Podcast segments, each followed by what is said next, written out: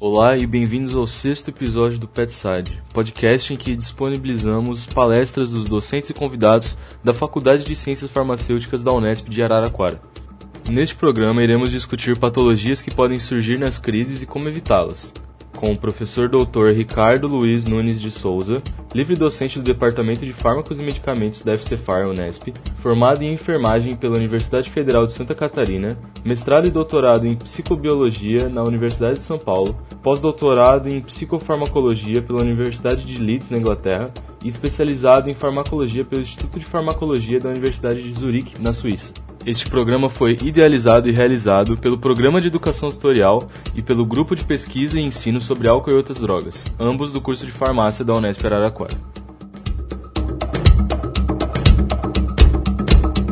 É, sobretudo, né, aqueles que estão mais na frente, né, na, na, na frente do combate né, à, à Covid-19, estão trabalhando intensamente para que é, as pessoas se recuperem, né? É, e que a gente tenha é, melhores notícias a cada tempo que passa. É, o objetivo da, da, dessa apresentação é mais para a gente compartilhar aspectos né, que nós temos dentro é, do nosso sistema nervoso e que respondem, que respondem diante de situações né, ameaçadoras. Né? Então, a gente vai, ao longo desta, desta apresentação, é, é, comentar os principais tópicos que, estou, que eu coloco aqui nesse próximo, é, nessa próximo, nesse próximo slide.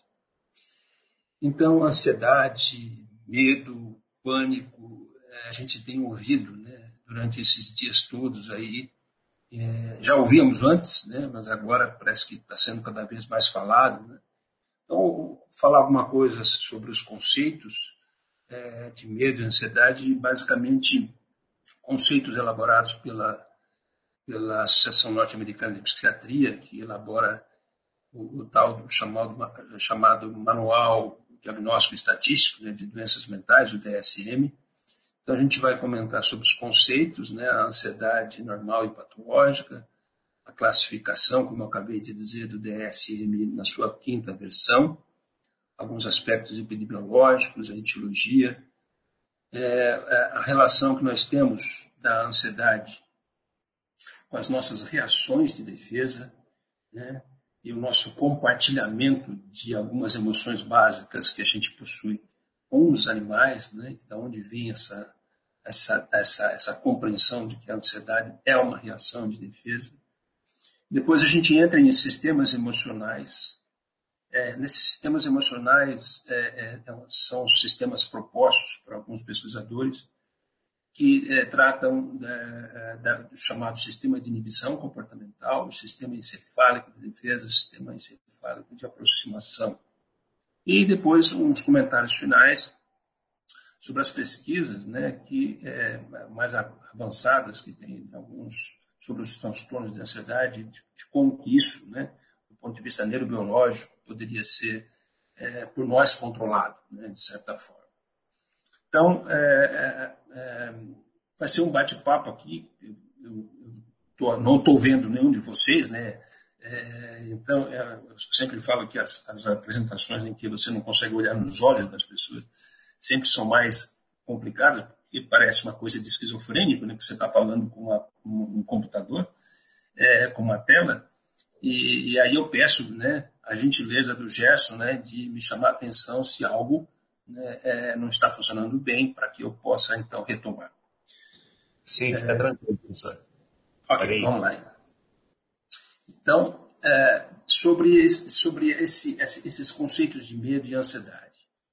É, de acordo com o DSM-5, né, o medo seria essa resposta emocional à ameaça real iminente, percebida, é, que, que envolve citabilidade autonômica, que envolve respostas comportamentais que são importantes né, diante dessa citabilidade autonômica. Nós temos luta e fuga né, diante daquela situação que estamos vivenciando, é, e pensamentos de perigo imediato e comportamentos de fuga. Extremamente adaptativo. Nós temos que ter, evidente, essa resposta de medo é, porque os estímulos do ambiente é, podem ser extremamente prejudiciais à nossa vida.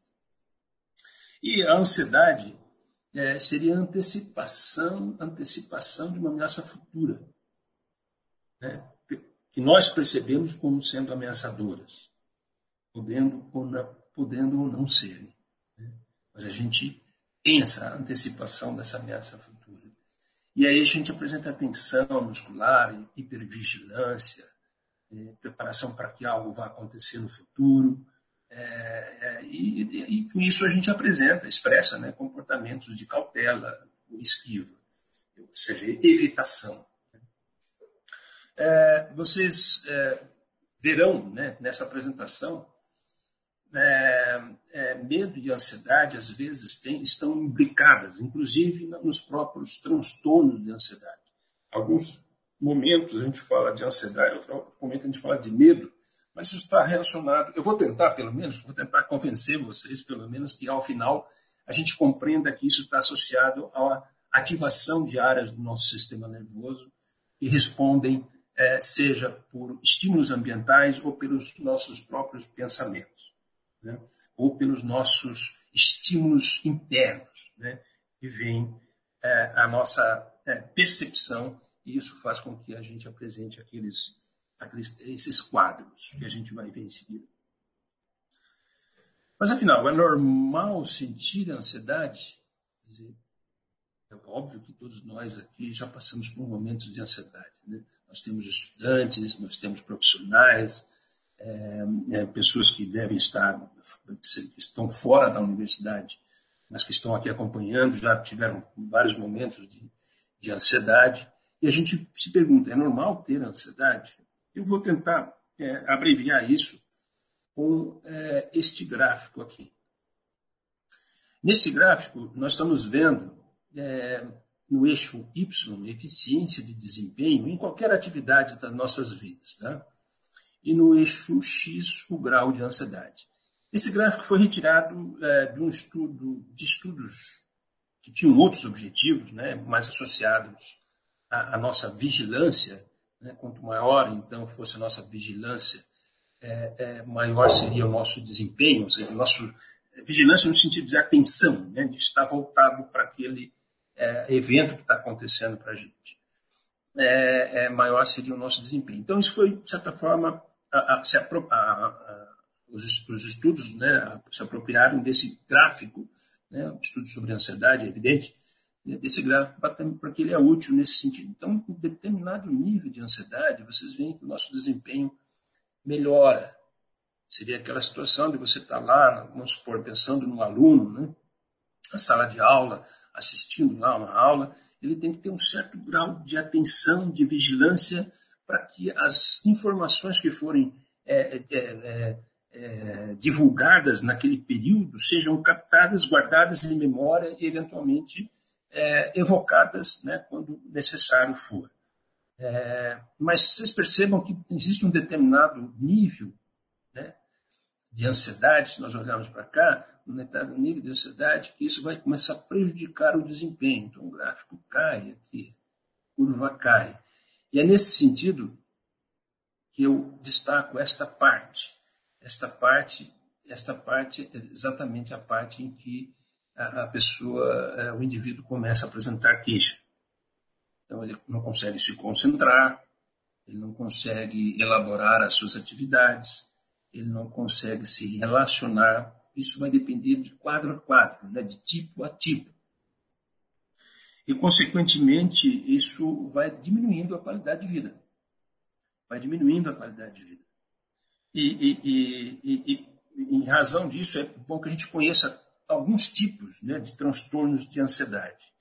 E aí é importante que a gente conheça porque é o Brasil, se vocês olharem, é, devem ter lido isso aí, é, já é um pouco antigo, é de 2017, é, mas é uma matéria que saiu no Estadão, que a Organização Mundial da Saúde é, fez o levantamento da, do, do, nível de ansiedade no mundo, né, e o Brasil se mostra como o país que tem maior incidência né, de casos de ansiedade. Então, nós estamos aqui com 9,3%, quase 10% da nossa população né, apresentando ansiedade. Veja, isso aqui foi em 2017. Né? Eu sei que nosso país está sempre sofrendo abalos, né? É, de maneira que a ansiedade pode ser, a população pode sofrer com ansiedade, né? de acordo com esses abalos que a gente vive. É, mas agora vem uma coisa especial, dizer, e não vem só para a gente, vem para o mundo inteiro. Então pode ser que esses índices de 9,3% aqui sejam maiores ainda é, nesses períodos. É, para vocês terem uma ideia, outros países, como os Estados Unidos e outros países da Europa, tal, está na faixa de 5%, 4%, 5%. É, e, e, então, é, quais são esses transtornos de ansiedade que a gente apresenta? Quando a gente fala de ansiedade, parece que é uma coisa só, né? Ansiedade. Né? Então, tudo é, é, se enquadraria como sendo ansiedade. Mas não, vai depender, de acordo com o DSM, da, da classificação com os sintomas, e aí se você tem uma classificação através dos sintomas. E olhando para esse é, slide, a gente pode ver que esses. Aqui eu estou citando alguns deles, tá? Porque tem mais, né? Tem mais uns dois, três tipos, mas isso aqui é, são alguns deles, né? O transtorno de ansiedade de separação, né? o mutismo seletivo.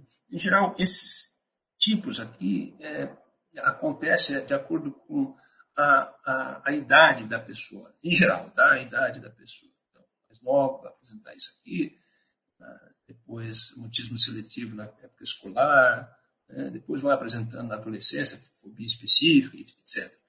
Assim, em linhas gerais, né? É, é o, tra o transtorno de ansiedade social, é, o transtorno de pânico, a agorafobia, o transtorno de ansiedade generalizada, o transtorno de ansiedade por substância, o medicamento, o transtorno de ansiedade devido a outra condição médica.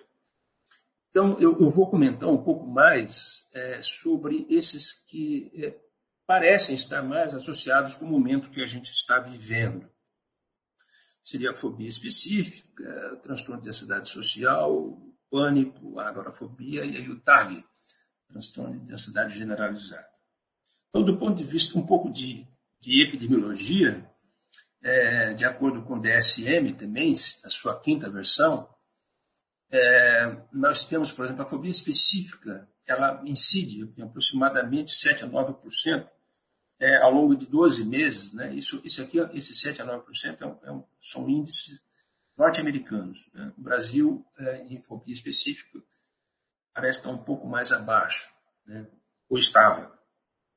Mas o que seria essa fobia específica? O medo intenso, né? provocado pela exposição a certos objetos, situações. Então, você tem aqui um exemplo embaixo, né? um indivíduo com medo de avião, fobia por entrar no avião. Ele apresenta todo um quadro intenso de ativação neurovegetativa, autonômica, né? Então, dá um ataque cardíaco, dá uma falta de desespero tal e isso faz com que ele não consiga ficar naquele ambiente. É, existem a sangue, né, então a eritrofobia, existem objetos é, pontiagudos, facas, agulhas, é, existem insetos, né, então tem N tipos é, de, de, fobias. E, e o outro tipo é, é, o transtorno de ansiedade social, que tem é, sido diagnosticado ainda mais é, com o passar dos anos, é, ele incide mais ou menos na faixa de 7%, como eu disse para vocês, são índices é, baseados nos estudos norte-americanos, e que são influenciados também não só pela, pelo país onde você investiga, mas pela idade do indivíduo, pelo gênero, né? Né que isso pode é, é, influenciar na incidência. O que é a ansiedade social? É uma ansiedade intensa né, diante de situações sociais né, de falar em público, né, de desempenhar, de dar uma palestra. É, e vocês estão vendo aqui um desenhozinho embaixo, né, você dá desempenho, indivíduo diante de uma plateia. É, sempre são estímulos que são desencadeadores de ansiedade, mas para algumas pessoas isso é tão intenso que ela não consegue ir à frente. O desempenho cai, como eu falei para vocês, baseado naquele gráfico. O, o transtorno de pânico é, é um outro tipo que acomete cerca de 2 a 3% ao longo de 12 meses nesse diagnóstico, que são caracterizados por ataques de pânico inesperados e repetidos. Vejam, é, esses ataques de pânico, o, que seriam esses ataques de pânico? Né? É, apreensão intensa, medo terror, catástrofe, a, a, a, imaginação de que vai ter uma catástrofe iminente, né? medo de perder o controle, medo de ficar louco, é, falta de ar, asfixia, palpitação, dor e desconforto torácico é, também podem ser observados. É, os ataques de pânico podem acontecer em qualquer situação e não se, não se transformar em transtorno de pânico. Tá? Inclusive, tem outras patologias que o indivíduo pode apresentar ataques de pânico, ou o indivíduo pode apresentar um ataque de pânico na vida, uma vez lá, depois volta, sei lá, bem para frente na vida, e isso não ser um transtorno. Então, ele tem que ser, é, digamos, recorrente, né, para que ele entre no diagnóstico.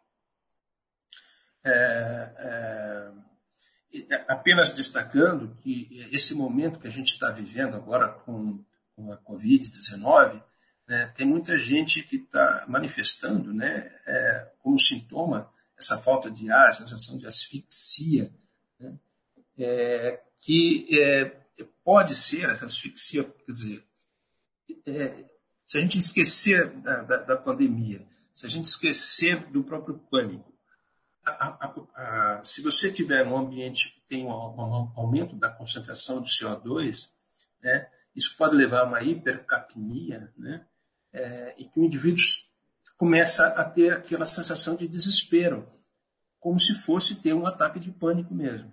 Veja, é, independentemente da pandemia, independentemente de ser o transtorno de pânico, só a situação de alta concentração de CO2 e de CO2 ambiente, isso pode dar essa sensação. Dizer, nós temos gatilhos dentro do nosso encéfalo que disparam né, diante dessa situação. Agora, você imagina com a doença. Dizer, imagina é, com a, com, com a Covid-19, a gente tá, é paciente, ele está internado, ele está sentindo essa asfixia, isso é, é, é, é dentro dos gatilhos que tem no encéfalo, isso desencadeia uma necessidade de buscar a respiração e aumentando, retroalimentando, né, retroalimenta uma situação de pânico. Então, se ele já for um portador do pânico, isso pode ser ainda muito mais sério, né, do ponto de vista de sintomas. E a agorafobia, que cerca de 1,7% são diagnosticados em 12 meses, é, é, seria o medo né, ou ansiedade né, é, marcantes é, que são observadas por pessoas diante de situações de transporte, de transporte público, por exemplo.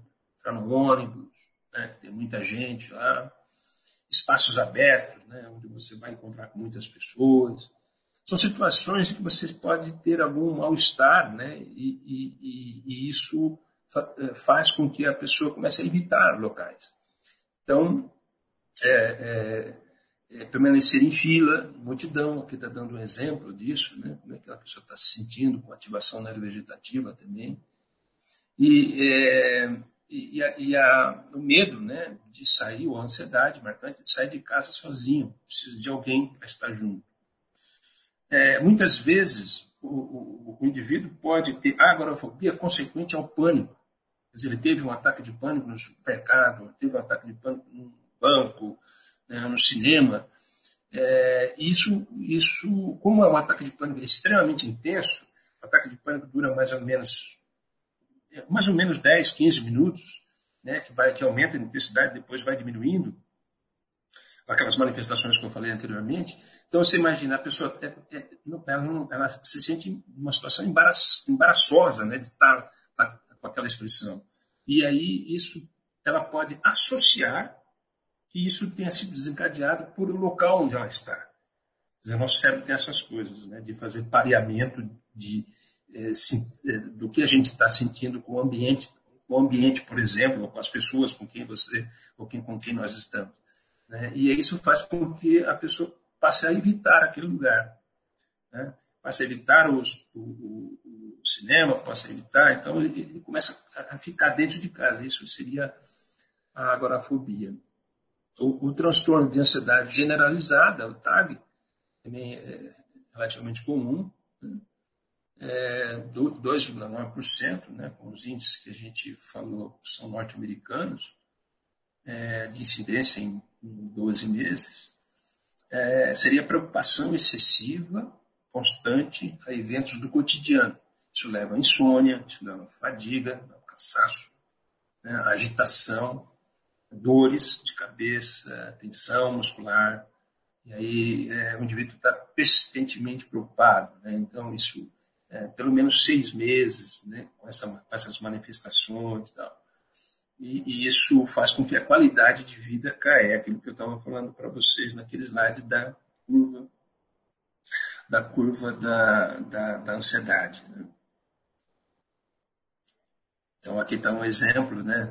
Oh, meu Deus, por favor, não, não deixe que esse teto da casa caia na minha cabeça essa noite. Quer dizer, é, você vê que é uma preocupação, é claro que é uma brincadeira, mas é uma preocupação elevada por uma coisa que a chance é muito pequena, né? Muito bem.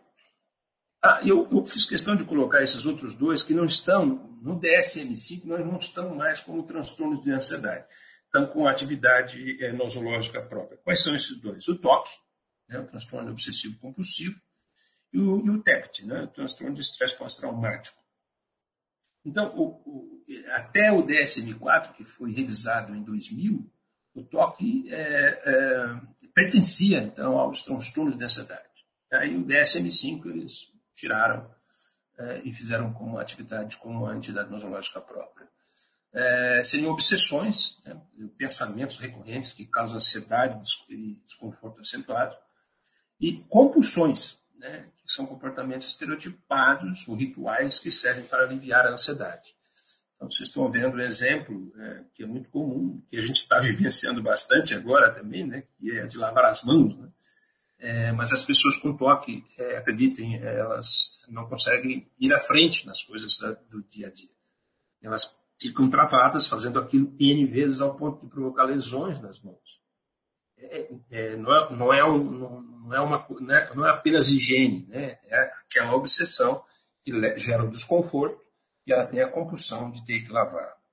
É, tem, se vocês buscarem na, na, na, no YouTube, por exemplo, tem situações é, em que o indivíduo, por exemplo, organiza a roupa num guarda-roupa, vai lá, tal, ele pega, põe pendurado no cabide, passa a mão assim no cabide, passa arrumando a roupa, tira a roupa, coloca sobre a cama, dobra, dobra, dobra, dobra, dobra, dobra põe no cabide, põe de novo, e você pensa que isso vai parar, não, ele vai N, N vezes. Então não consegue ir à frente. Isso é perturbador, né? porque a pessoa não está bem né? não está bem. E isso dificulta o desempenho nas suas atividades, pode perder oportunidades, perder emprego, né, pelos atrasos na, na, na, nas atividades que ele executa. Aqui mais uma brincadeira também, né, você colocando, você está em inglês, né, seria obsessivo compulsivo disorder, né, mas o indivíduo, o D está meio caidinho, ele vai lá, tem que subir nessa, tá, arrumar, botar o D direitinho é, na, no lugar. E outra brincadeira que eu sempre gosto de fazer com os alunos, quando eu estou comentando nas aulas, é aquele tal do sapato virado. Né? É, parece que tem um poder enorme esse sapato virado, né? É, de morrer alguém da família. Vai morrer. Esse sapato, esse sapato já matou um monte de gente. Né? Então, o sapato virado é impressionante como ele tem essa capacidade. E alguma coisa fez com que nós nos organizássemos para botar o sapatinho certinho, guardado da forma como deveria. É, classificação dos transtornos de ansiedade. De acordo com o DSM-4, na versão revisada de 2000, também estava com pertencente ao transtorno de ansiedade o, o, o transtorno de estresse pós-traumático. O que, que é? Revivescência né, de acontecimento extremamente traumático, é, acidentes, agressões, calamidades, é, acompanhada de hipervigilância e esquiva de estímulos associados ao trauma. É, é, nós, eu, eu, mostro esse, esses, essas duas fotos. É, Para quem é um pouco mais velho, sabe que isso foi o atentado é, de 2001, né, nas Torres Gêmeas de Nova York. É, quem assistiu, a gente estava assistindo televisão e, ao vivo, vendo aquela situação, parecia uma mentira né, mas acontecendo e muitas pessoas que lá vivenciaram, que estavam lá, tiveram uh, uh, estresse pós-traumático. é, diga-se de passagem, se acomete né, das pessoas que se submetem à tropa. Por exemplo, os soldados que vão para a guerra, que vêm situações extremamente marcantes, né, é, é, difíceis né, de lidar, cerca de 12, 15% mais ou menos tem o TEPT. Os Estados Unidos têm muito, muitos é, locais de tratamento, né, devido a essa coisa de mandar os seus soldados para outros países que estão em guerra. Né, enfim, vocês sabem. É, mas muitos dos novos né, não conseguem olhar para. olham para essa imagem, mas não têm aquela lembrança da emoção que foi naquele tempo.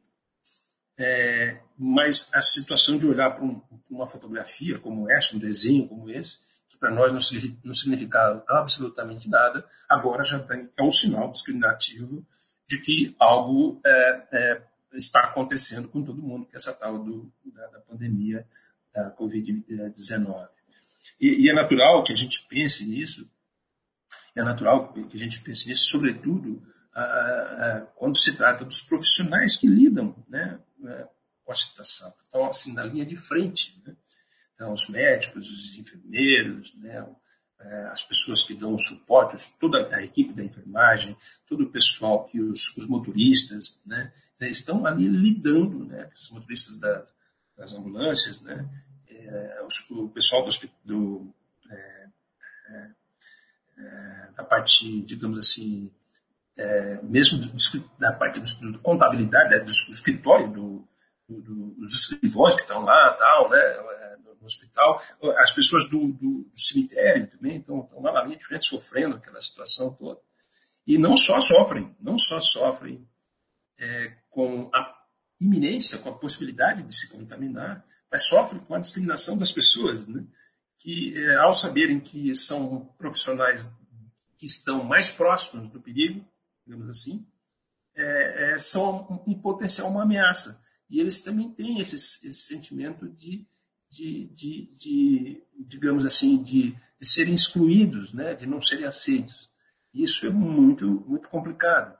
Tem, tem estudos feitos em alguns países, na Argentina isso tem acontecido muito, né, as pessoas pedindo para os profissionais de saúde saindo dos prédios, né, não morarem naquele prédio porque vão contaminar as pessoas. Então você imagina a pessoa que está lutando ali é, para salvar vidas e, e ainda assim é, sofre -se essa discriminação. E o próprio cidadão, né, um indivíduo né, da sociedade que escutou na televisão, soube de um parente que teve, é, de um amigo, né? isso vai alimentando né? É, é, uma série de, de, de, de, estímulos que, quando lembrados, né? É, se a pessoa vivenciou, né? aquilo pode lembrar, voltar à sua mente, né? isso levar a ter é, é, dificuldades para continuar com a sua vida, né? de continuar se relacionando, trabalhando, etc. E aquele desempenho na curva, então, cai. Do ponto de vista etiológico, né, é, existem dois componentes principais que se consideram, né, a parte genética e a parte ambiental. Né. Genética não tem um peso tão forte, tão intenso. Né? A parte genética, embora dentro da família dos parentes mais próximos, como pai, filhos, irmãos, etc., está na faixa de 18% a 20%, 18% a 20%, mas se você fizer estudos em gêmeos é, monozigóticos e heterozigóticos, por exemplo, essa proporção é de 2 para 1. Né? É, se nós pegarmos doenças, transtornos do humor, por exemplo, a depressão, isso sobe para 5, 4, 5, 6 para 1, né, em termos de monozigóticos para heterozigóticos.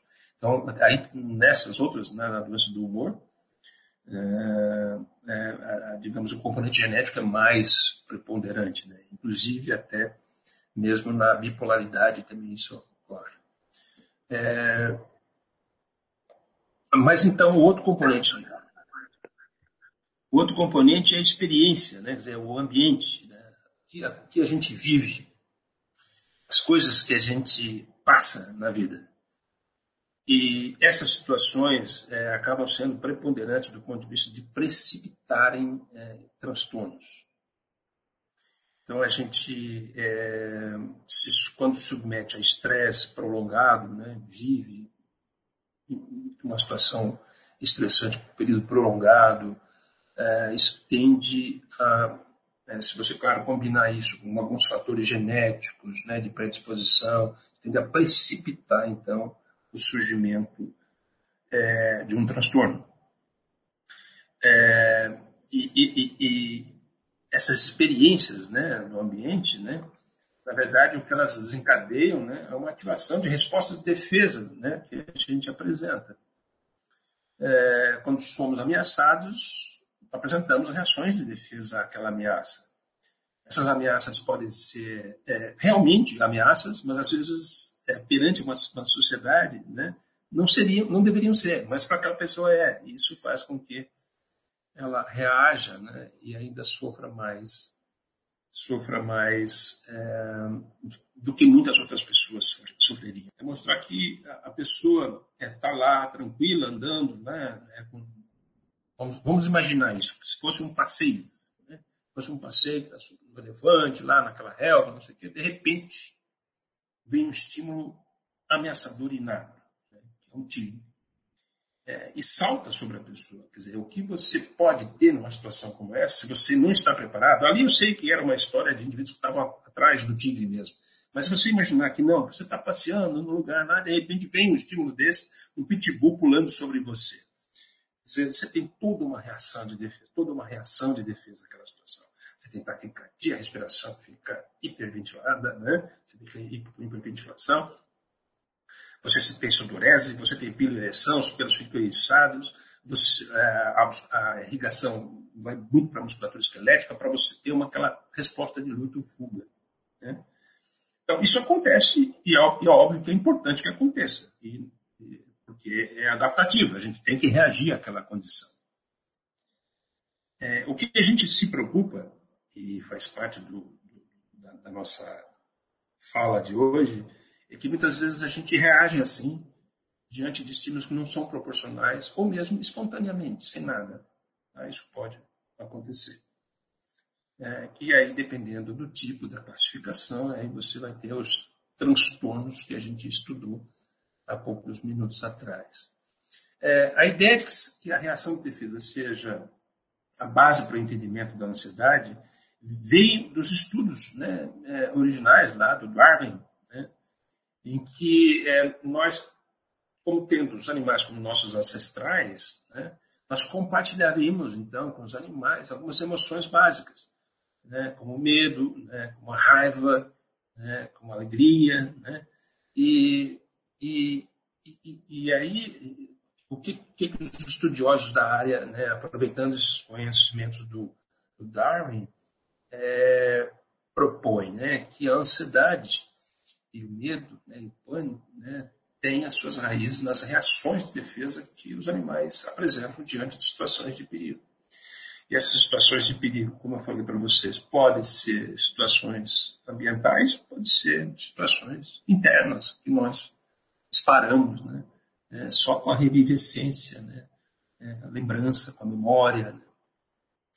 E, e, e, e, patologias nos nossos sistemas encefálicos que elaboram e fazem expressar esse, essas nossas reações de defesa, né, seriam então a base para o entendimento dos transtornos de ansiedade. Então a gente tem que entender reações de defesa, como é que ela ocorre, como é que ela se dá, quais são as estruturas do nosso sistema nervoso que mais estão associadas, quando estimuladas, né, a desencadear na gente respostas que se parecem, ou respostas como sendo, como sendo de ansiedade. E aí é, é, eu entro com esse esquema aqui só para relembrar. Estava lá, vamos imaginar aquele indivíduo lá na Índia que se dá, né? Está lá passeando lá com seu elefante, né? com a sua atividade preferida, com comportamentos não aversivamente motivados, né? Está lá se divertindo, né? E de repente aparece um estímulo inato, né? De perigo. Isso vai ativar o sistema de defesa dele e ele, é, é, digamos assim, tentando, né? Ele se mexeu um pouco ali, mas eu, é, é bem provável que naquela condição, como eu disse para vocês, na realidade ele tava, eles estavam indo em, em, em, grupo né, para tentar espantar o, o tigre daquela região. Mas se você imaginar que você tá, não está tá simplesmente passeando, né, acontece uma situação dessa, você tem reação de luta e fuga, né? Naquela, naquele momento. Algumas pessoas têm imobilidade, ou seja, elas têm um congelamento, né? é, o chamado freezing, né, em inglês, congelamento, não consegue reagir. Isso acontece, por exemplo, dia de assaltos, né? tem pessoas que uma arma na frente travam, né? não vai correr. Não escuta o som do, do tiro, não vai correr. Tem pessoas que travam.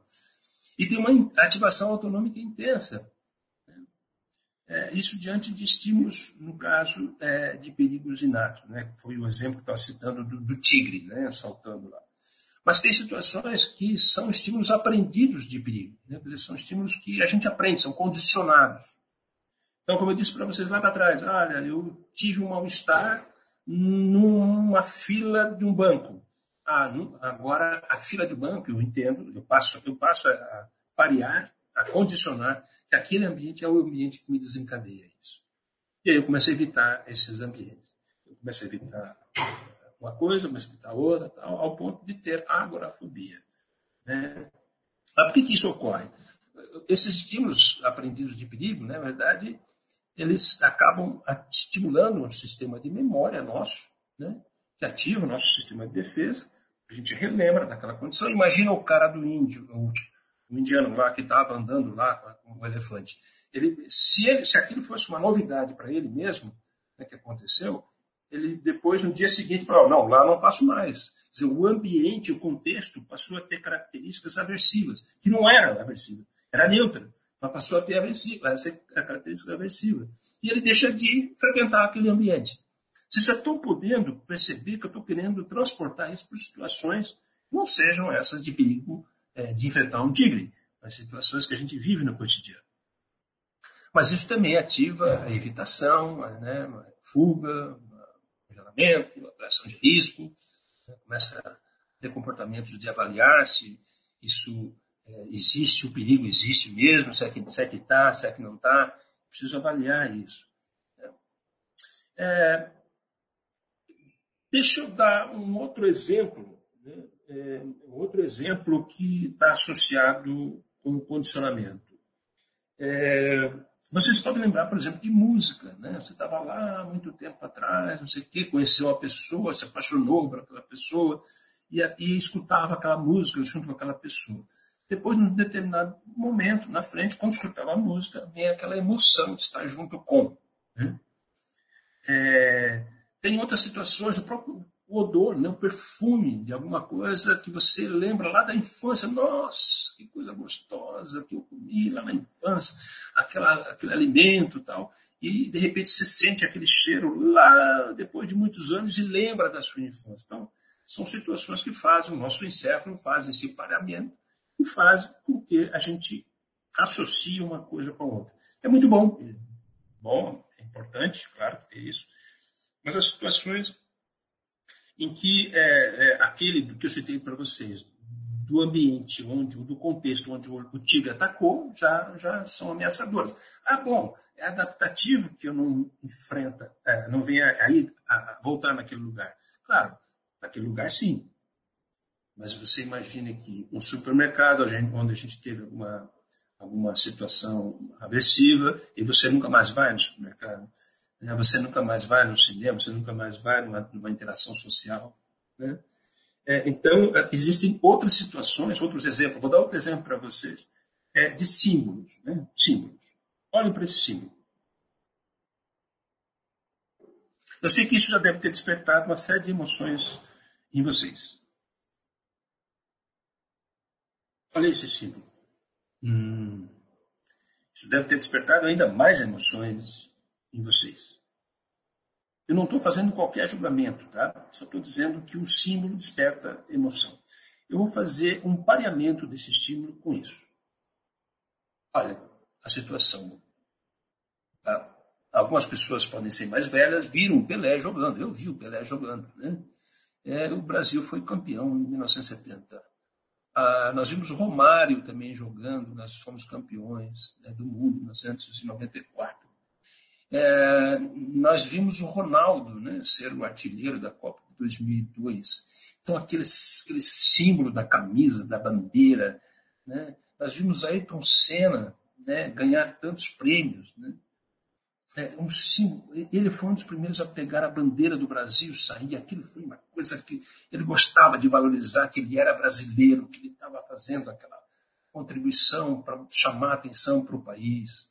É, então a gente teve, nós tivemos outras situações, como diretas já, é, que o Brasil, a gente cantava o hino nacional e aquela coisa, vamos votar para presidente. É, isso é importante, foi, isso foi as diretas já em 84, 1984. Muito bem. É, aí a gente teve esse, essa consolidação da memória. Então, o estímulo, bandeira, camisa, nos fez consolidar com uma memória boa, né? feliz. Está aí essa fotografia que vocês estão vendo do professor que vos fala. Né? É, aí, é, mas vocês percebem que a memória ela pode sofrer, a memória é lábil. A memória não é uma coisa fixa, ela pode se modificar. Ela pode se modificar. São sínteses proteicas né, que fazem com que você associe aquilo e perdure né, aquela informação por muito tempo. Então, por exemplo, se você vê uma situação assim, é, pedindo AI-5, bandeira do Brasil, camisas do Brasil, da seleção, muitos deles, né, pedindo AI-5, ou eu quero intervenção militar já, com a camisa, a bandeira aqui pendurada no, né, no ombro, é, vou fechar o Congresso, vamos fechar o STF, e bandeira do Brasil, cantar o hino nacional. Ah, o cara com o capacete, o capacete do, que simbolizou muito a Ayrton Senna, o capacete né, do Banco Nacional. Aquilo, aquilo, a, gente, a gente olhava para aquilo via o Ayrton Senna. Né? Então, agora está associado a uma outra emoção. Os mesmos símbolos. Os mesmos símbolos, muita emoção. Isso fez com que a, a, a, houve uma reconsolidação da memória. O fenômeno da reconsolidação da memória é estudado por alguns pesquisadores, vários pesquisadores, sobretudo o pessoal da Universidade de Nova York, a Elizabeth Phelps, estuda muito isso, esse fenômeno, que seria a ideia dos, que ela estuda é para a pessoa que teve uma, uma, experiência ruim, é, você pode trazer essa memória à, à consciência né, e incluir, ele, colocar elementos bons que possam transformar aquela memória inicial não tão aversiva e, pelo contrário, que ela possa lidar com aquilo. Isso é um processo de reconsolidação da memória para melhorar a vida. Mas é, é, claro que no nosso caso aqui, que eu estou citando, é, boa parte da população brasileira teve essas expressões aqui. Né? Então, ou de medo, né? uma expressão de medo de, que isso possa, ah, de fato, ter, né? voltar a ter para quem viveu, é, é, de tristeza, né? de tristeza, é, ou então de ira, né? de raiva. Né? Mas vejam, são os mesmos símbolos. São os mesmos símbolos. Então, a gente era feliz, né? estou dizendo na representação que eu estou colocando aqui, mas também pode ficar com outro tipo de emoção. Isso para mostrar, nessa, nessa apresentação, para mostrar que a gente tem, é, é, que a nossa memória é, é lábil, ela pode se modificar. E se ela pode se modificar no sentido de a gente sofrer em determinadas situações, ela pode se modificar para a gente se sentir bem também. Né? Então, tudo isso é possível. Ou seja, essa emoção que hoje passa por aqui, para algumas pessoas é, do nosso Brasil, possa ser uma emoção que se passa aqui, né? para algumas pessoas do nosso Brasil. Então, assim, é, sem fazer juízo. Tá? Então, voltamos aqui ao sistema de defesa. Afinal, que acha esse sistema de defesa? Ainda não falei nada dos aspectos neurobiológicos. Então, vamos lá. O sistema de defesa, é, a gente associa sempre é, ao termo sistema límbico sistema, sistema límbico é, foi lá cunhado, é, inicialmente ele foi proposto pelo Pierre Brocard, né, que é um neurocientista, neurocirurgião francês, né, que seriam estruturas que estavam ao redor né, do tronco encefálico, por aqui. E aí, aí o, o James é, Papes né, identificou que existe um circuito. São neurônios, axônicos que se comunicam entre núcleos que, quando ativados, acabam levando à expressão emocional. é, e a expressão emocional como um todo, né? não só comportamento, né? mas também é, respostas é, autonômicas associadas. O Paul MacLean, por exemplo, inclui o hipotálamo, né? o hipotálamo nesse circuito de Papens. Já o, Nauta incluiu uma estrutura do mesencéfalo, chamada matéria cinzenta periaquedutal, né? É, ou substância cinzenta periaquedutal. Vou mostrar um, um, um outro, um outro outra figura, é, que mostra esse sistema límbico, né, estruturas principais.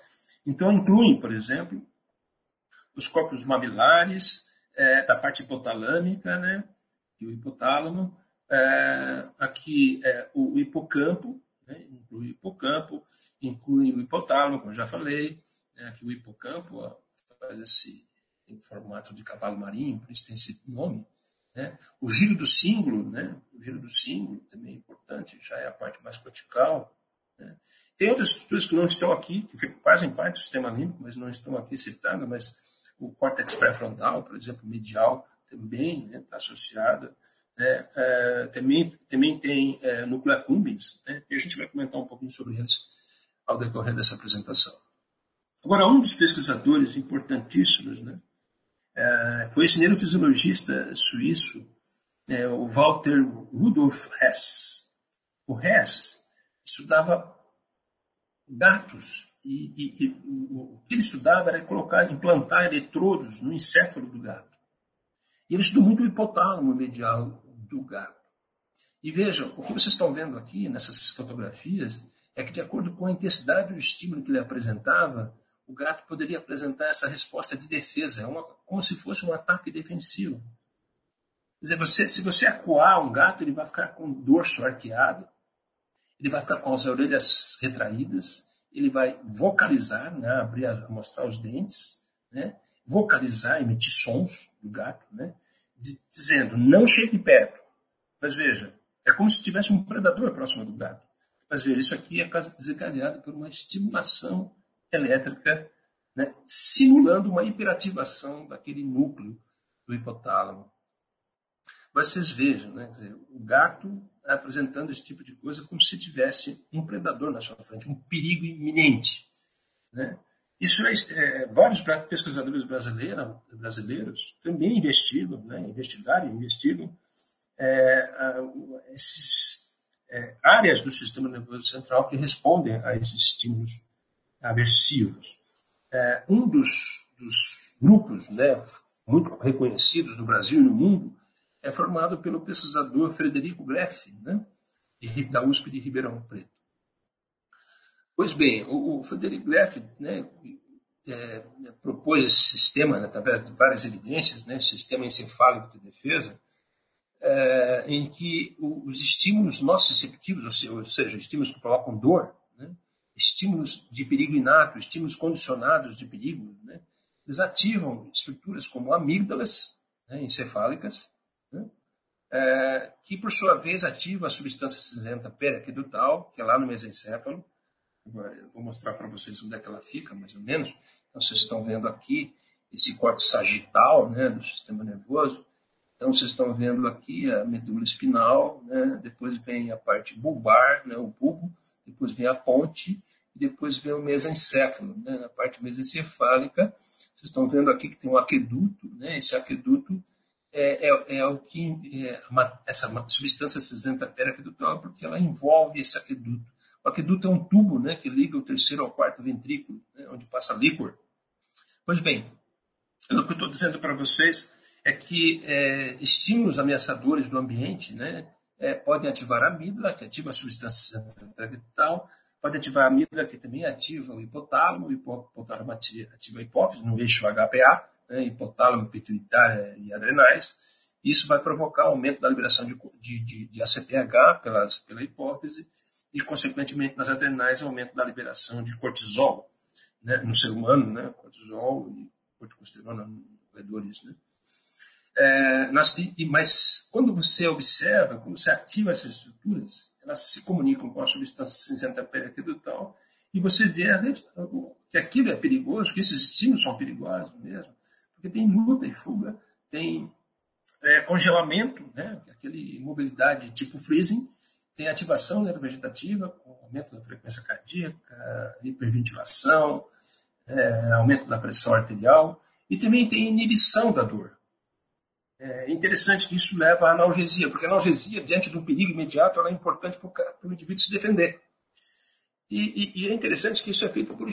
se pode estudar. Como eu disse para vocês, vários pesquisadores, como do grupo do GREF, estudaram muito a substância cinzenta perapedutal, estudam, né? É, a substância cinzenta perapedutal com estimulação química ou elétrica dessa estrutura. Quando estimula no, no, rato, por exemplo, dependendo da intensidade do estímulo, o rato começa a dar pulo, vocaliza, dá pulo, tem pila ereção, parece que ele vai ter um ataque. E aí você se pergunta, mas o que, que o professor Ricardo está falando sobre isso? O que, que isso me interessa para entender a ansiedade? Então, o que tem a ver a estimulação da substância cinzenta pericadutal com transtornos de ansiedade? Na verdade, o que tem a ver a estimulação de qualquer uma dessas estruturas e outras mais que eu vou comentar depois. Esse indivíduo aqui é um neurocirurgião ah, americano, né?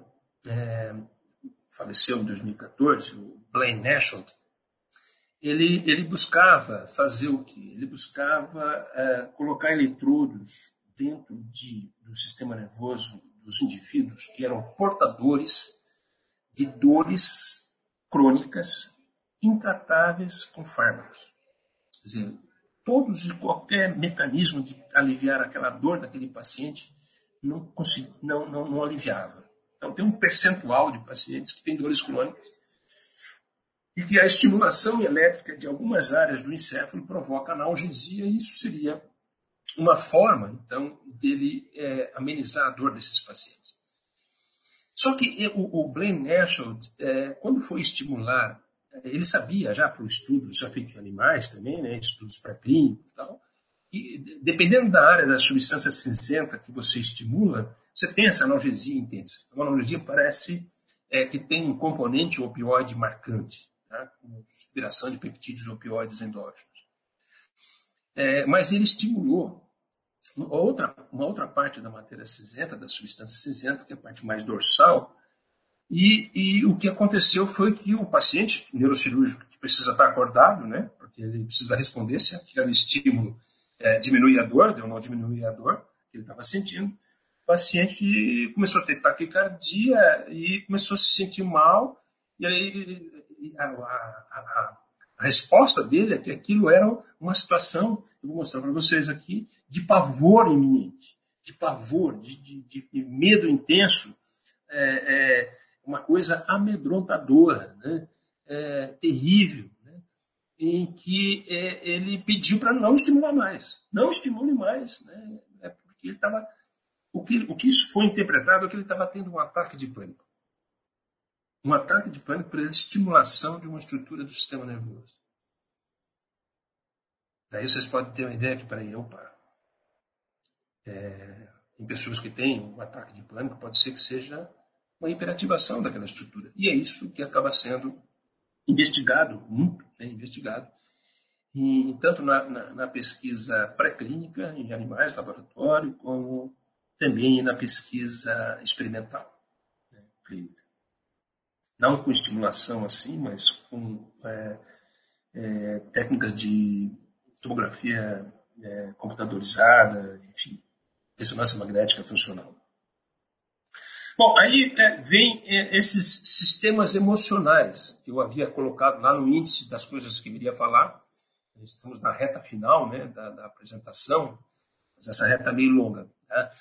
É, em que é, os pesquisadores, esse Jeffrey Gray, que é um, foi um, um, psicólogo britânico, e o Neil McNaughton, né, é, juntamente depois com o Core, né, eles propuseram chamados sistemas emocionais. Então a gente sabe que é, essas situações que implicam, por exemplo, sinais que, que indicam que vai haver punição, ou que vai haver é, frustração, indicam Pode ser que haja, pode ser que não. É, é, situação de novidade, situação de sinais de perigo inato. Tem uma coisa, um cheiro de que a, um predador está na vizinhança, ou de que é, tem cheiro de pólvora, pólvora está é, associada com bomba, etc., no ser humano, nessas questões de guerra, por exemplo. Né? Isso ativa o sistema de inibição comportamental, que é composto pelo septo e hipocampo, são estruturas né, do nosso é, telencéfalo. O septo e hipocampo, não são só eles, né, mas, é, mas, aqui é a proposta original é, do, do, do, Jeffrey Gray. É, e isso leva, a ativação da estrutura leva ao que ocorre? Leva à inibição comportamental, leva à hipervigilância, leva à atenção aumentada, ou seja, a estímulos externos com avaliação de risco. Será? Será que vai acontecer alguma coisa? Estou avaliando o perigo. Será? Né? Ou por estímulos internos, né? Então, lembranças, outras memórias que você já teve. Bom, o, que, ele coloca? Então, esse sistema de inibição comportamental seria um sistema que são estruturas que trabalham diante daquelas situações que podem ser ameaçadoras ou não. Estão funcionando, estão avaliando. Isso ele identificou porque tem vários estudos pré-clínicos, por exemplo, com lesão dessas estruturas levando à ansiólise, né? a, a quebra, a atenuação da ansiedade. E que fármacos que são ansiolíticos, né? é, é, muitos deles eles inibem é, neurônios serotoninérgicos, está aqui representado por 5-hidroxitriptamina, né? 5-HT, é, e neurônios noradrenérgicos que se projetam para essa estrutura. Então, alguns fármacos ansiolíticos inibem o disparo desses neurônios e, consequentemente, são ansiolíticos, ou seja, é, eles estão inibindo a atividade, é, é, digamos, desses neurotransmissores que se projetam para essas estruturas do septo hipocampo, que, uma vez ativadas, vão levar esses tipos de comportamento, de reações aqui. Bom, nós já vimos que situações de punição, de perigo, de ameaça, né, ativam o nosso sistema encefálico de defesa, composto pela amida, pelo hipotálamo, pela, aqui está em inglês, mas é periaqueducto gray, é a substância cinzenta periaquedutal, e a gente vê que tem as respostas de fuga, luta, congelamento, tal, taquicardia, é, hiperventilação, aumento da pressão arterial e analgesia. Aí eles entraram, os o McNaughton Core, Gray, McNaughton, entraram com um outro componente que poderia ser importante para a gente compreender por que a gente tem ansiedade. Que é porque a vida não é só a ameaça, né? A gente sabe muito bem, a, gente, a vida a gente tem uma série de situações prazerosas. E aí ele entrou com esse componente, é, não aqui ainda, né, nesse momento só para destacar, é, que é, o que ocorre é que é, se eu tiver uma hiperativação aqui desse sistema encefálico de defesa, eu vou ter um peso maior na esquiva. E aí, claro, que eu, eu vou ter certeza que vou ter inibição comportamental, que vou ter mais vigilância e eu vou evitar aquele local. Mas que eu estava falando sobre a vida não é só ameaça, a vida também tem as coisas boas, né? Então eles propuseram esse sistema, esse outro sistema emocional chamado sistema encefálico de aproximação. E que compõe, quem compõe esse sistema encefálico de aproximação? Então, nós temos aqui, ó, vocês estão vendo nesse desenho esquemático aqui do nosso sistema nervoso, tem uma área aqui do mesencéfalo chamada área tegmental ventral, área tegmentar ventral, né, que está lá próximo, né, a substância cinzenta periductal, mas próximo, mas é ventral, né, é, que, que é, é, é, tem, tem conexões com o tal de núcleo accumbens, né, e tem conexões com o córtex pré-frontal, que essas áreas, se vocês terem uma ideia, se você estimular essa estrutura aqui, isso aqui se chama feixe prosencefálico medial, se você estimular isso aqui, você vai ter uma sensação de prazer enorme. Ou seja, nós temos mecanismos que estão lá funcionando no nosso sistema nervoso para que a gente se sinta bem. Né?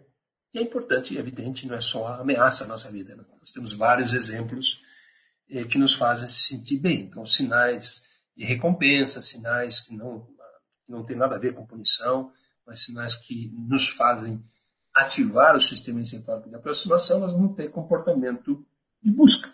Nós vamos atrás. Por exemplo, dê uma olhada nessas figuras aqui. Eu sei que agora, a essa altura, vocês olharam uma pizza, agora provavelmente muitos, muitos estão aí é, babando, né? salivando, né? como o Pavlov dizia. Né? olhando por uma pizza, chocolate, salgadinhos, etc, tal, batata frita, refrigerante, etc. Isso tudo ativa né, o nosso comportamento de busca. Então a gente vai se aproximar. Mas não são só esses elementos, só esses estímulos que nos fazem sentir prazer. tem situações como essa, o abraço. Abraçar as pessoas. Né? Nós estamos precisando abraçar mais pessoas, né? e agora a gente sabe que ficou longe de abraçar pessoas. Abraçar parentes, abraçar amigos, né? É, sentir né, esse contato né, com as pessoas que é, esse momento de pandemia é, a gente está com máscara, está evitando, né? É, e obviamente a gente entende o porquê. É, e eu gostaria de mostrar essa foto para vocês. Isso aqui é, é uma situação que se deu, está no jornal, saiu no jornal da, da EPTV, mas uma situação que se deu em que toda a equipe médica de enfermagem estava né, cantando uma música que ela havia sido é, escrita por, e, e, tocada por um, um, menino, um aluno de 10 anos de idade, acho que São José do Preto, se não, se não, se não me engano. Esse hospital aqui é em Campinas, né? Mas eles estavam cantando a música do menino, porque o menino dizia que agradecia muito aos profissionais da saúde pelo que eles estavam fazendo é, com seu trabalho, eles estavam é, fazendo com que muitas pessoas é, tivessem a saúde é, é, de volta né? e, e convívio com as famílias. É claro que esse tipo de trabalho, né, na frente, né, existe um risco, existe ameaça, existe o perigo, mas também existe a recompensa, né, que faz com que você se sinta bem por ter feito aquilo. Quer dizer, tem um certo altruísmo, né, além do profissionalismo. Né? É, e é sempre bom a gente lembrar desses profissionais que estão aí trabalhando à frente então, se nós colocarmos agora os três sistemas, né, o, sistema de inibição comportamental, o sistema encefálico de defesa, o sistema encefálico de aproximação, nós podemos entender que quando você tem um sistema encefálico de aproximação ativado, ele está bem ativo, ele vai inibir a defesa. Ele está ele tá sendo é, importante para inibir a defesa. E vice-versa. Se eu tiver o sistema encefálico de defesa hiperativado, eu vou inibir de aproximação. E quem faz esse julgamento? Seria esse sistema de inibição comportamental. Então, isso tem uma arquitetura de estruturas aí trabalhando, nosso sistema nervoso, e que pode nos levar à esquiva ou pode nos levar à aproximação. Só que isso é uma situação de conflito. Dependendo do que você está vivendo, a situação que você vive, se eu vou me submeter a uma entrevista para conseguir um emprego, é, eu posso ser bem sucedido, mas posso não ser bem sucedido. E agora, o que, que eu faço? Mas se eu for bem, bem sucedido, é, eu vou ter uma vida boa. Mas e se não der certo? Como eu vou fazer? Então isso está sempre sendo julgado no nosso encéfalo. E a gente tem um viés, um viés para a esquiva. Esse viés vem da nossa história evolutiva. Isso é adaptativo. A gente tende a acreditar com um certo pé atrás, né? porque o sofrimento parece, né, dependendo das pessoas, né, de cada um, sofrimentos podem ser muito mais é, do que a própria alegria. Depende das pessoas, né? depende de indivíduo para indivíduo. Mas a gente tem um viés. Né? A gente trouxe né, um viés que é o adaptativo da defesa, melhor se garantir e tal, se estruturar para suportar as diversidades. Isso também se chama resiliência. Agora, é claro que é, não são apenas essas estruturas. Na verdade, a gente tem um emaranhado de estruturas envolvidas é, na elaboração da nossa, das nossas emoções. Então, nessa neurobiologia da ansiedade, nessa anatomia da ansiedade, tem muitas outras estruturas envolvidas. Eu não citei ainda, mas vou citar daqui a pouco. Tem o córtex pré-frontal, por exemplo, medial, que tem uma participação importantíssima no controle do nosso estado emocional. E isso é extremamente relevante a gente considerar, porque é, isso pode fazer com que a gente é, saiba lidar melhor com algumas situações que a gente, que a gente viva, é, venha a, enfrentar. Isso, é, esse, esse, essa figura aqui é uma figura do McNaughton Core, né? ele está colocando esse sistema de defesa como sistema, um sistema bidirecional e, e hierárquico. É, o que, que eu quero dizer que bidirecional e hierárquico? Bom, vocês estão vendo do lado esquerdo algumas estruturas né, como a matéria cinzenta periaquedutal, como o hipotálamo medial, a amígdala, é, o cingulado anterior e o córtex pré-frontal, toda a rede pré-frontal. É, do lado direito, a gente tem as mesmas estruturas, né? quase todas as mesmas, né? sendo que aqui também tem o septo hipocampo, também tem o cingulado posterior, é, é o giro do símbolo, né? Isso aqui está o giro do símbolo. E aqui o córtex pré-frontal, na sua porção dorsal. Então vocês estão vendo que esses aqui estão, estão mais clarinhos, esses aqui estão mais. Perdão, esses aqui estão marcados com cor, e do lado esquerdo, e do lado direito, esses estão marcados com cor, mas estão mais acima. Então, se, se você pensar, aqui está mais caudal, aqui está mais rostral. Então, aqui está mais rostral e aqui está mais caudal. O que, que esse sistema hierárquico de defesa coloca? O que, que o McNaughton e, e Core colocam nessa situação? Outro aspecto que eu ainda não falei, que é a distância, a distância defensiva. Aqui é uma distância próxima do perigo, e aí, quanto mais distante for, ah, de acordo com as evidências apontadas por esses autores, é, mais eu vou recrutando, quanto mais distante for, mais eu vou recrutando estruturas mais rostrais, mais rostrais. Quanto mais próximo do perigo, da ameaça, do aquilo que a gente entende como ameaçador, mais eu vou ativando estruturas mais caudais. Que importância isso possa ter? A gente vai ver é, daqui a pouquinho. Eu gostaria de mostrar um filme para vocês.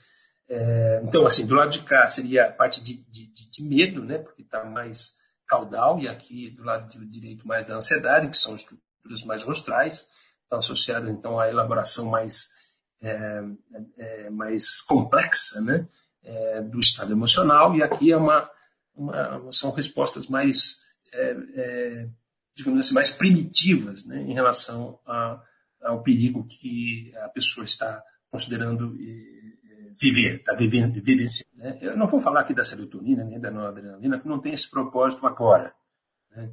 Mas é, vocês estão vendo que quando ele viu, né, quando o indivíduo está lá passeando, lá na, na, na, é, em algum lugar, em alguma montanha, de repente ele se defrontou com aquele estímulo ameaçador, né, aquele perigo inato, o urso vai atacar.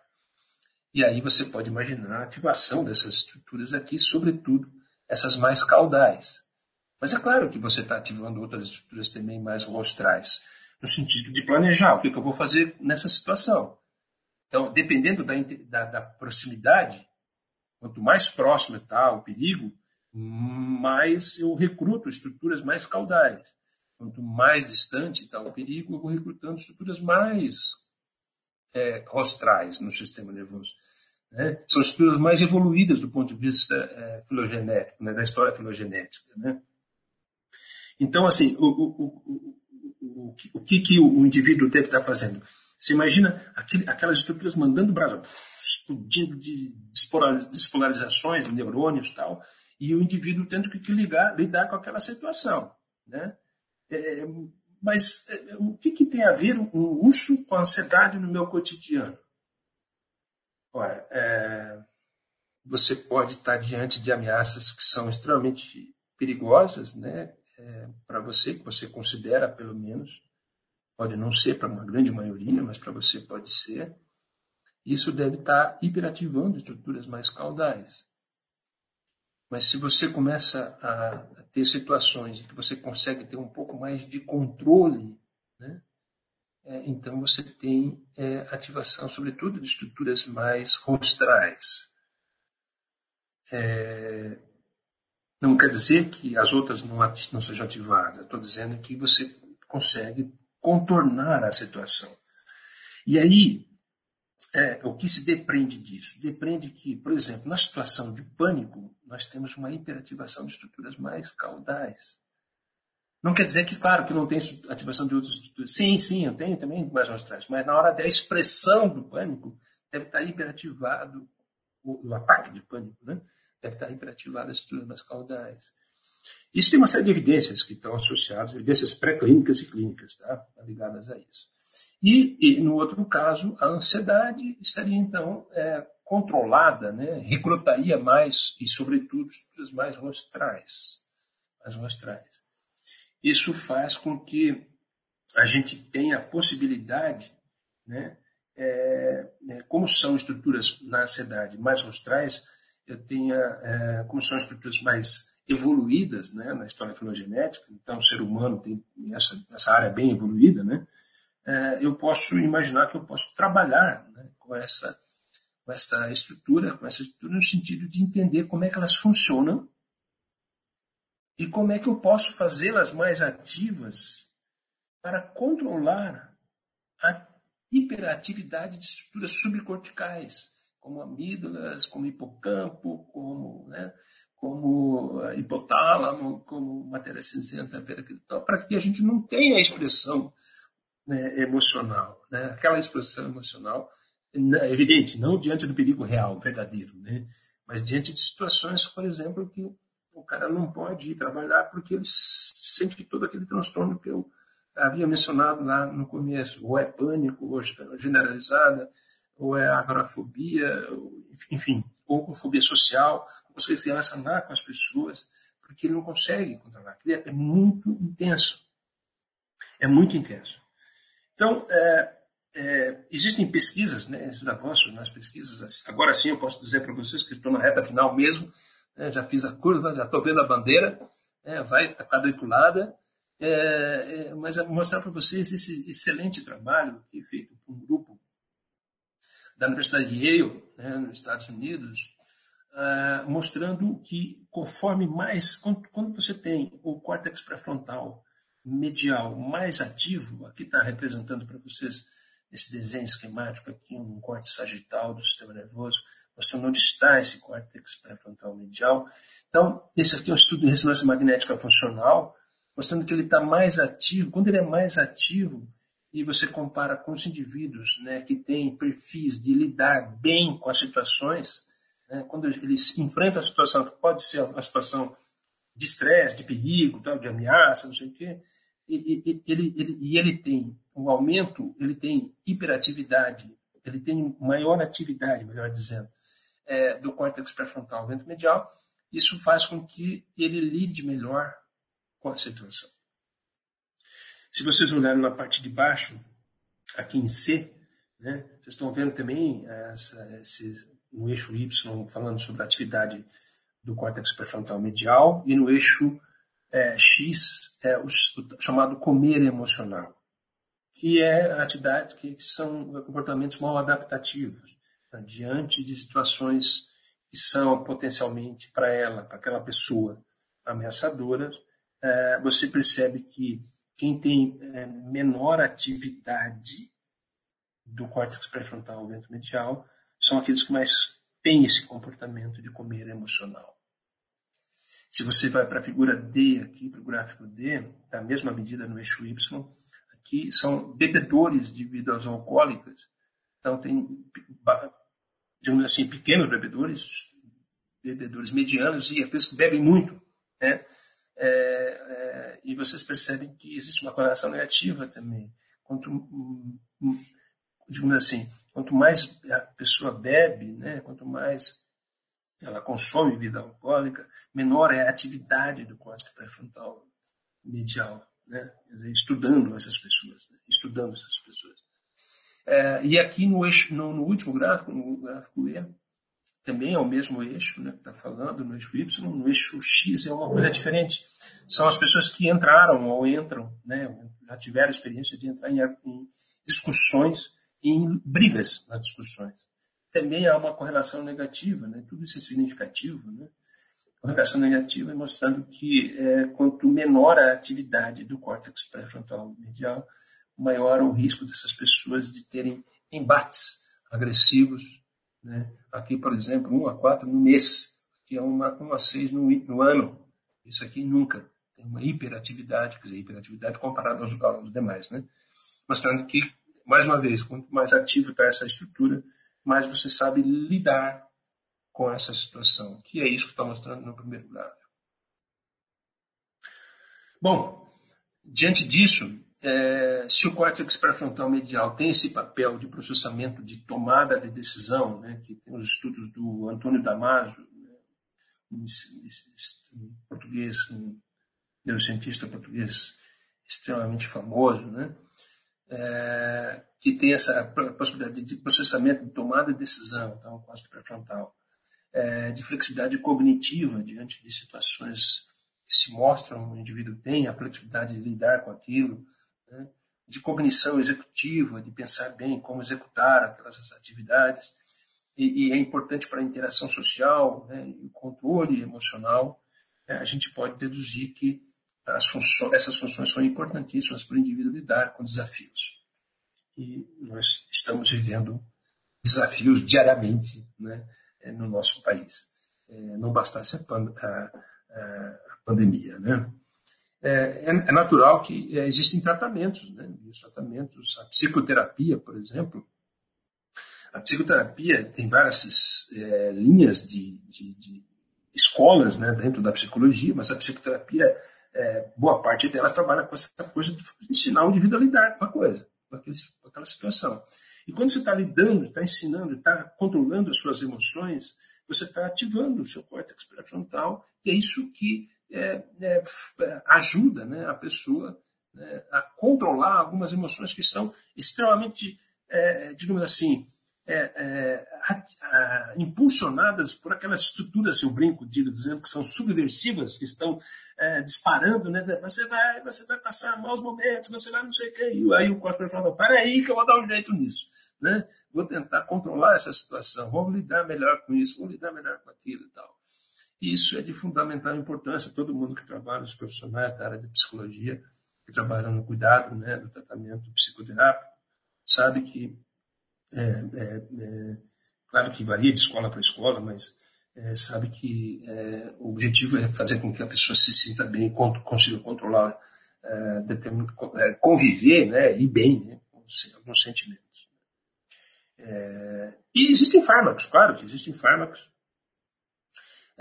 que aí a história de fármaco é muito mais complexa, né? Porque se a, se a pessoa tem né, história anterior de transtornos de ansiedade, ela já vai ter uma medicação. Então, não é a pandemia em si, ela pode só simplesmente alterar um pouquinho, alterar doses, né? É, é, momentos em que a pessoa vai usar, é, se a pessoa está muito reativa né, à pandemia. É, mas, enfim, existem vários fármacos que vão desde os antidepressivos tricíclicos, né, os, o, passam pelo, pelos inibidores seletivos da recaptação de serotonina, é, esses Prozacs todos que a gente conhece, as fluoxetinas que a gente conhece, sertralina, etc. É, é, e todos esses né, são usados já de base, né? então as pessoas não vão tomar apenas porque muitos desses efeitos dos antidepressivos, que são usados como ansiolíticos no tratamento de determinadas ansiedades, é, eles precisam de curso crônico, tratamento crônico, para poder ter os efeitos terapêuticos desejáveis. Né? Não dá para você tomar um comprimido e agora sair e achar que está tudo bem. Não com, esses, com essa classe. Né? Existem outras classes, como, por exemplo, a dos benzodiazepínicos, que faz com que é, o indivíduo consiga ter o efeito imediato, agudo, chamado efeito agudo. Muito bem. É, é, eu estou mostrando esse, esse slide aqui porque eu sei que tem pessoas que são da Unesp também, às vezes tem profissionais da Unesp, né? É, é, a Unesp abriu aí um atendimento psiquiátrico e psicológico, está faltando aqui, né, para profissionais de saúde que estão na linha de frente. Né, são pessoas que estão, é, sejam médicos, enfermeiros, é, os, os, próprios motoristas, né, que, ambulância, etc., servidores de modo geral, que estão precisando de atendimento, então tem esse, esse saúde mental Covid-19 aqui da Unesp. Eu imagino que a UFSCar também é, tenha, né, depois a gente, se o Gerson tem essa informação, é, é, de atendimento né, às pessoas que estão mais vulneráveis. Né. E também tem esse outro aqui de teleacolhimento, né, a comunidade da Unesp. Isso não é uma, uma psicoterapia, mas é, existem caminhos que servem para estudantes de graduação. É, aí tem as inscrições aqui por e-mail, né, tem que entrar no site e depois ler melhor sobre o que se trata e depois mandar e-mail dizendo que está precisando, tem os horários também específicos, para servidores técnicos e administrativos e para intercambistas. Né? Nós temos gente aí do, do, de vários lugares né? do mundo, estão no Brasil, que às vezes precisam de apoio. Né? De apoio. Então, esse teleacolhimento é, é, vai funcionar, continua. Aqui a mensagem diz: continua em maio. É, e finalizando, né, usa máscara. Né? A gente sabe da importância que tem, agora já está sendo obrigado mesmo. E se puder, ficar em casa. Né? Então, é o que é a principal mensagem. Se puder, ficar em casa. A gente sabe que há situações que não podem, né?